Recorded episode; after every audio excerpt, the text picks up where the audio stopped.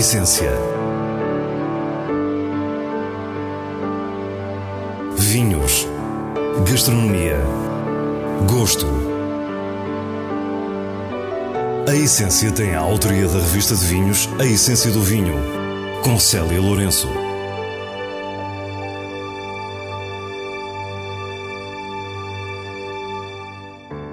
Boa noite. Hoje voltamos à conversa com Cristiano Vanzeler, produtor da Quinta Val Dona Maria no Douro e acionista da Quinta da Aveleda. Depois vamos até aos Estados Unidos e Jack Cote dá-nos o seu olhar sobre o estado atual dos vinhos portugueses nesse mercado. No final, as habituais sugestões semanais. Fique e descubra a nossa proposta para o que é realmente essencial. Há umas semanas, Cristiano Vanzeler falou-nos do seu podcast Ligados pelo Vinho, criado durante a pandemia de Covid-19. Nessa altura, prometemos retomar a conversa para descobrir um pouco mais da história recente da sua quinta Val Dona Maria.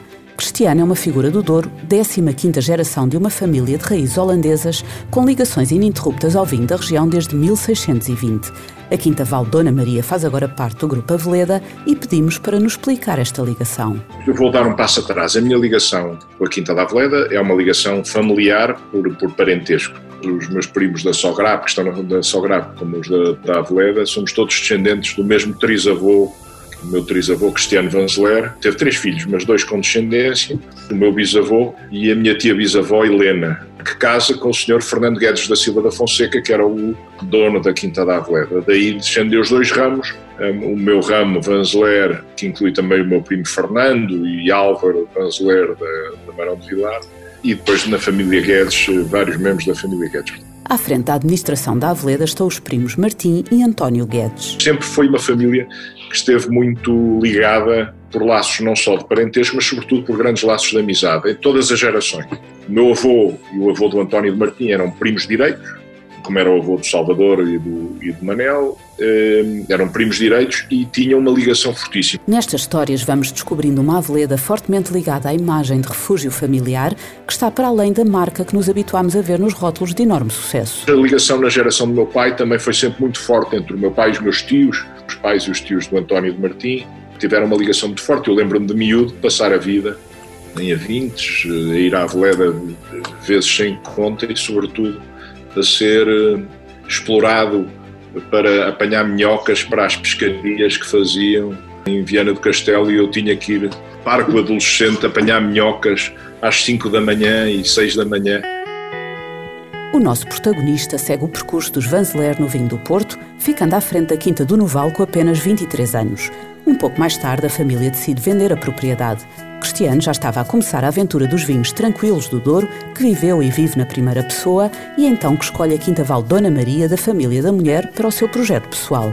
Quanto aos tios e primos Guedes, a amizade mantinha-se inabalável. E a ligação era tão forte que eu faço o acordo da compra da Quinta Val Dona Maria com o meu sogro e a, e a avó da minha mulher, a mãe dele, em meados de 96. E quando entro na Quinta Val Dona Maria pela primeira vez, no regresso, como eu fazia muitas vezes, ia passar na Quinta da Aveleda, porque vindo do Douro passa-se à porta da Quinta da Aveleda, e falei ao António Guedes e ao Luís Guedes e disse que queria conversar com eles. E fui-lhes bater à porta e expliquei-lhes o que estava a fazer na Quinta Val Dona Maria, que eles sabiam que eu estava a fazer no Crasto e no Valado já na altura, e perguntei se eles não queriam entrar no projeto comigo. Isto foi em 1996, em setembro. E a ideia de um projeto conjunto nunca os abandonou. Começamos as conversas em 2000 e, final de 2015, princípio de 2016, que se concretizaram com a integração da Quinta Val Dona Maria na Quinta da Aveleda em 2017, transformando-me eu como acionista da Quinta da Aveleda. Uma leitura superficial poderia ser da história que muitas vezes se repete de uma empresa familiar, de nicho, que se deixa envolver e se anula na voracidade de um gigante que produz volume.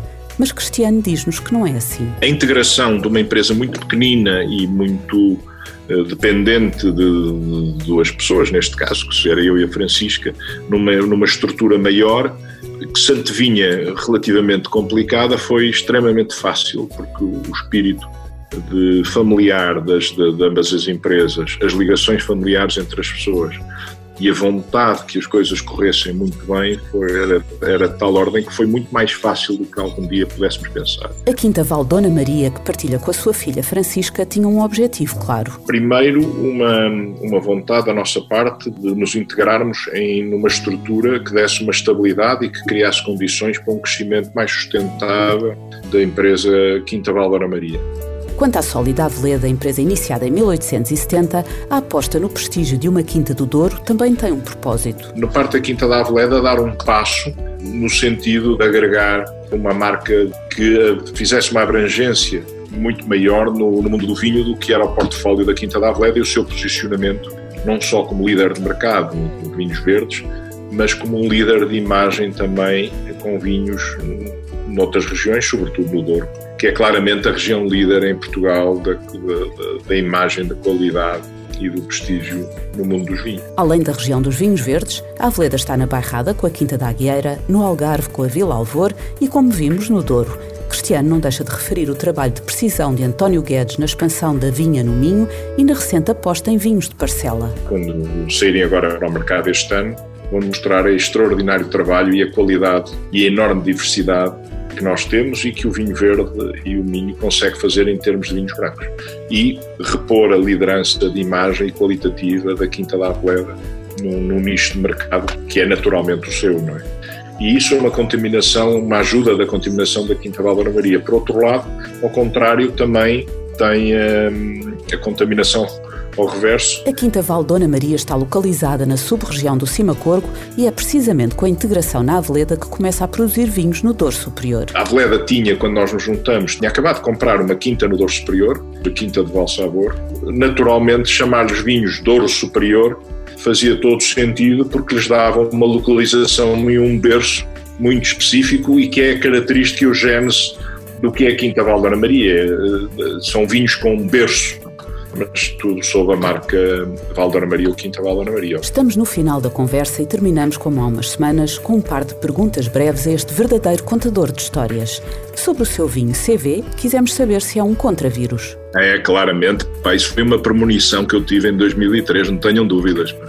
Antes do Bill Gates, pá de prever a pandemia já eu previ. E por fim, qual foi o maior coelho que Cristiano Vanzeler conseguiu tirar da cartola? Acreditarem em mim, acharem que eu, sou, que eu produzo bons vinhos, que é porreiro. Jack Cote faz parte da MS Walker, uma das principais importadoras e distribuidoras de vinho nos Estados Unidos. Está em Massachusetts e começamos por perguntar há quanto tempo começou a viver o sonho americano. Há aproximadamente 38 anos apesar de ter cá nascido, nasci em New Jersey, é curioso, e depois fui para Sintra e estive lá até aos 16, 17 anos. Portanto, estudei no Liceu Nacional de Sintra e depois vim para os Estados Unidos para estudar. E a aventura dos Estados Unidos uh, começou assim. Aliás, tenho, tenho o coração dividido em duas partes, tanto uh, como os Estados Unidos adoro o país e adoro muito Portugal, portanto é, é, tenho dois amores, portanto tenho dois amores e respiro intensamente as duas culturas. Falemos agora sobre o vinho português nesse enorme e aliciante mercado na fase que antecedeu a atual pandemia de Covid-19. É assim, eu penso que o mercado estava a, reagir muito bem. Eh, eu penso que há uma nova, há uma nova onda de importadores uh, nos Estados Unidos de vinhos portugueses, uh, com um pouco mais de know-how, que trabalham mercados para além do, para além do mercado ético. Jack sublinha o potencial do consumidor americano para estes novos importadores. Empresas como a nossa, Hoje, cada vez há, há mais importadores e o foco é realmente o mercado americano. Eu penso que isto tudo, e quero abrir aqui um parênteses, penso que isto tudo tem muito a ver também com Portugal ter sido nomeado, acho que três vezes seguidos, o destino número um uh, na Europa. Não tem dúvidas que o recente boom turístico do nosso país alavancou a abertura do mercado americano aos vinhos portugueses. Se não estou em erro, Portugal teve 22 milhões de turistas e acho que 30% era dos Estados Unidos. Quer dizer, uma coisa. Aliás, vê-se só na TAP os, os, voos que existem hoje. Eu, estou em Chicago, vejo o avião da TAP, estive em São Francisco, vi a TAP, estou em Washington, vejo a TAP.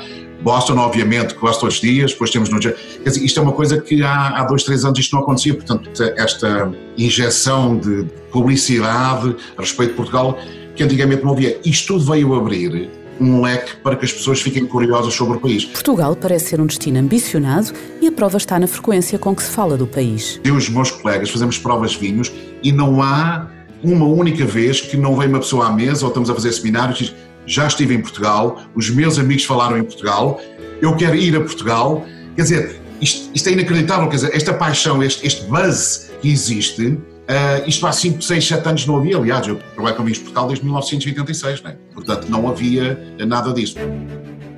Nas revistas americanas especializadas, muitos vinhos portugueses estão a obter classificações boas e muito boas. E se por um lado os preços de mercado são baixos e podem discriminar negativamente os nossos vinhos, por outro podem ter uma contrapartida positiva, sobretudo nas gamas mais altas. Eu quando falo com os nossos vendedores, digo que Portugal tem values, tem mais valias em três patamares, tanto pode ser a garrafa de 10 dólares, que apresenta uma qualidade talvez 17 dólares, a garrafa de 50 dólares e, e obviamente uma garrafa de 100 dólares, né? quer dizer, nós temos vinhos onde o Robert Parker dá 98 pontos, onde esse vinho é posicionado a retalho uh, a 99, 99, se esse vinho é, é francês ou é dos Estados Unidos, será um vinho que é para 250 dólares a garrafa. Né? Portanto, Portugal continua aqui uh, o chamado over-delivery e, e Portugal aqui nesse aspecto tem uma grande vantagem. Este era o cenário antes de março. Como é agora com a crise pandémica? Quando as coisas estavam a correr bem, as pessoas arriscavam, iam comprar uma garrafa de um espanhol ou de um vinho português custava 30 dólares, com 92, 93, 94 pontos, e o cliente arriscava. Hoje isto houve um recuo, o cliente gastava 30 dólares, está a comprar vinhos talvez de 15, hoje estão à procura de values, eh, estão à procura mais de marcas que se sentem confortáveis, e é óbvio que os vinhos domésticos, para esse consumidor americano, eles sentem-se mais confortáveis, talvez por ter a palavra Cabernet. E apesar de tudo, Jack está confiante. Pode haver um percurso aqui mais lento comparativamente ao que existia antes, há cerca de 3, 4 meses atrás, mas eu penso que há um otimismo muito forte e o, e o consumidor americano é muito versátil, é muito aberto a, a, experimentar e a continuar a explorar. Não estou a ver aqui que vá haver uh, um obstáculo a longo prazo, irá haver a curto prazo. Mas para isso, o mundo das relações à distância terá que dar novamente lugar ao calor da proximidade. Nós estamos num negócio muito peculiar, aliás. Isto é um negócio de pessoas. Isto, por muito os Zooms vai ajudar muito na questão do enólogo que quer fazer uma apresentação de uma marca ou de uma nova colheita desde Portugal, mas nunca vai desaparecer este contacto uh, com os clientes de ir ao mercado, falar e o porquê de Portugal, vender a história diferente. Isto tudo vai continuar a acontecer, isto tem que acontecer, porque uh, isto não é vender um autocolante, isto é vender realmente uma marca que tem que se sentir. Ficamos por agora com o otimismo de Jack Cotto, esperando que as exportações para os Estados Unidos retomem em breve a sua tendência ascendente. É um grande negócio para os Estados Unidos também, portanto, isto não é, não é, só, não é só ver, é também um grande negócio. Eu penso que isto vai retomar, mas vai demorar o seu tempo. Penso que vai demorar o seu tempo, mas vai continuar eh, a retomar. Hoje, o diretor da revista de vinhos, Nuno Pires, fala-nos de vinhos brancos com selos altamente recomendado e boa compra da revista. Laranja Mecânica by António Macinita 2018 é um branco do Alentejo, produzido por Fita Preta Wines. Trata-se um exemplo dos chamados vinhos laranja, os tradicionais brancos de curtimenta, com pouca intervenção enológica e onde existe contacto com as películas das uvas. Este laranja mecânica tem cor alaranjada e aromas de fruta doce. É untuoso, texturado e volumoso. Como um grande exemplo do que pode ser um Orange Wine, é um vinho altamente recomendado. Quinta dos Carvalhais, colheita 2019, é um branco dozão produzido pela Sograp a partir de um lote encruzado e gouveio. É um vinho sóbrio, com nariz apelativo, bom corpo, frescura e mineralidade. Ainda com muito para crescer, recebeu o selo Boa Compra. E assim nos despedimos. Para a semana, à mesma hora, teremos mais vinhos e muitas histórias contadas por quem os faz. Tenha uma boa noite. A essência vinhos, gastronomia, gosto. A Essência tem a autoria da revista de vinhos A Essência do Vinho, com Célia Lourenço.